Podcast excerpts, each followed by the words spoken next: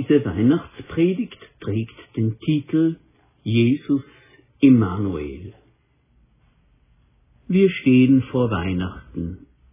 Dieses schöne und große Fest der Christenheit ist in der Wahrnehmung vieler inzwischen ein großer Rummel mit viel Stimmung geworden. Jeder bemüht sich, in die besonderen nostalgischen Gefühle einzutauchen, und wo immer wir uns auch hinwenden, wird viel dazu getan, dass uns das möglichst gelingt. Zu Weihnachten denken wir auch an andere. Wir wollen ihnen etwas schenken. Die Freude am Schenken wird aber oft überlagert von den Gefühlen einer Verpflichtung oder der Ratlosigkeit, was dem anderen denn wirklich Freude machen könnte. Ich finde das alles nicht schlecht. Ich gehöre zu denen, die ziemlich unbeschwert das alles um sich geschehen lassen. Zu Weihnachten wird ja wirklich auch viel Gutes getan. Weltweit tätige humanitäre oder christliche Werke freuen sich an der gesteigerten Bereitschaft, etwas zu geben. Ihr tagtäglicher Einsatz das ganze Jahr über wird nicht unerheblich durch die Spenden in der Weihnachtszeit Zeit ermöglicht. Und so geschieht mitten im Rummel tatsächlich viel Gutes. Ein echtes Problem entsteht aber dort, wo uns der Zwang zur Stimmung, die verordnete Besinnlichkeit und Familienharmonie plötzlich zu viel werden. Wenn unsere Gefühle mit einem Mal auf Rückwärtsgang schalten, und uns der ganze Betrieb und die ewige Berieselung mit Musik und Düften auf den Nerv geht. Da fragen wir uns, was soll das alles? Ist es nur hohles Getöse oder geheuchelte Menschenfreundlichkeit? Ist es tatsächlich nur Kommerz und Manipulation, um dem Handel die Kassen zu füllen? Darum möchte ich darüber reden, was der ursprüngliche und bleibende, wenn auch häufig verschüttete Sinn von dem allen ist. Die eine sehr bekannte Geschichte von den Ereignissen in und um Bethlehem steht bei Lukas. Von den Hirten und den Engeln und dem Stall. Doch es gibt eine andere, die bei weitem nicht so bildhaft und beliebt ist wir finden sie beim Evangelisten Matthäus und sie lautet so. Maria, seine Mutter, war mit Josef verlobt. Aber noch bevor die beiden geheiratet und Verkehr miteinander gehabt hatten, erwartete Maria ein Kind. Sie war durch den Heiligen Geist schwanger geworden. Josef, ihr Verlobter, war ein Mann mit aufrechter Gesinnung er nahm sich vor, die Verlobung aufzulösen, wollte es jedoch heimlich tun, um Maria nicht bloßzustellen. Während er sich noch mit diesem Gedanken trug, erschien ihm im Traum ein Engel des Herrn und sagte zu ihm, Josef, Sohn Davids, zögere nicht, Maria als deine Frau zu dir zu nehmen, denn das Kind, das sie erwartet, ist vom Heiligen Geist. Sie wird einen Sohn zur Welt bringen, dem sollst du den Namen Jesus geben, denn er wird sein Volk von aller Schuld befreien. Das alles ist geschehen, weil sich erfüllen sollte, was der Herr durch den Propheten vorausgesagt hatte. Seht, die Jungfrau wird schwanger werden und einen Sohn zur Welt bringen, und man wird ihm den Namen Immanuel geben. Immanuel bedeutet Gott mit uns. Natürlich stellen sich uns gleich einmal Probleme in den Weg. Das eine ist, wie das wohl war mit der Schwangerschaft der Maria durch einen Schöpfungsimpuls des Gottesgeistes. Eine zweite Frage könnte sein, ob Gott im Traum reden kann, wie es hier von Josef erzählt wird. Es wäre aber schade, hier wertvolle Zeit liegen zu lassen. Denn in diesem Text stecken zwei Dinge, die heute zu unserem Innersten reden wollen. Es sind die beiden Namen für den Messias, die in diesem Abschnitt aus der Geburtsgeschichte genannt werden. Jesus und Immanuel. Worauf es in diesem Weihnachtstext ankommt und was bei uns unbedingt ankommen soll, steckt in den beiden Namen Jesus und Immanuel. Wir wenden uns zuerst dem zweiten genannten, aber älteren Namen zu. Immanuel. Das alles ist geschehen, weil sich erfüllen sollte, was der Herr durch den Propheten vorausgesagt hatte. Sieht, die Jungfrau wird schwanger werden und einen Sohn zur Welt bringen, und man wird ihm den Namen Immanuel geben. Also, ein wenig verblüffend ist es schon, warum die Namensgebung Jesus begründet wird mit einer alten Bibelstelle, in der gar nicht dieser, sondern ein anderer Name eben Immanuel steht. Aber wenn wir dem Sinn der beiden Namen nachgehen, dann verstehen wir, warum die Bedeutung des einen Namens mit der Bedeutung des zweiten verfließt.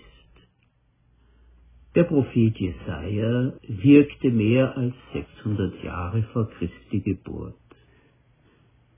Das große Prophetenbuch, das seinen Namen trägt, war in den Tagen von Josef und Maria längst eine der heiligen Schriften des Judentums geworden. In dieser alten Schriftrolle steht auch im siebten Kapitel der Text, auf den hier angespielt wird. Seht, die Jungfrau wird schwanger werden und einen Sohn zur Welt bringen, und man wird ihm den Namen Immanuel geben. Was hat dieses Prophetenwort den Menschen damals bedeutet? Jesaja spricht es den Menschen in einer bedrängenden Kriegssituation zu. Mehrere kleine Königreiche in der Region gingen wechselnde Allianzen miteinander und gegeneinander ein und bekriegten einander. Eines der Reiche kam auf die folgenschwere Idee, den wachsenden Riesen im Norden, das assyrische Reich, als Bündnispartner mit ins Boot zu holen. Der ließ sich nicht zweimal bitten und ließ mit seinem Gewicht das Boot untergehen. Assyrien verschlang alle anderen, nein, nicht alle. Dem kleinen Königreich Juda blieb die völlige Auslöschung noch erspart. Irgendetwas war da, fügte sich, so dass sie bewahrt blieben. Und genau darauf zielt das Prophetenwort, das am Höhepunkt der Turbulenzen gesprochen wurde. Seht, die Jungfrau wird schwanger werden und einen Sohn zur Welt bringen, und man wird ihm den Namen Immanuel geben. Gott sagt den aufgescheuchten und entwurzelten Menschen durch den Namen Immanuel, ich stehe zu euch, ich habe euch nicht vergessen, ich habe meine Versprechungen nicht hinfällig werden lassen, ich lasse euch nicht allein, ich komme zu euch. Diese Zusicherung Gottes soll dadurch nach außen dokumentiert werden, dass ein neugeborener Sohn des damals amtierenden Königs aus der Dynastie des David den Symbolnamen Immanuel bekommen sollte. Wir haben gehört, das heißt, Gott ist mit uns. Im weiteren Verlauf der Geschichte erkannte Israel, dass normale Könige die Verheißungen Gottes, der Welt Segen und Frieden zu bringen, nicht erfüllen konnten.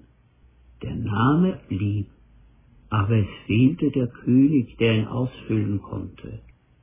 So erwachte die Hoffnung, dass Gott einst einen wirklichen Immanuel bringen würde, der alles das, was Gott dem Menschen Gutes tun will, verwirklichen und nicht unter der Last des Auftrags wegknicken würde.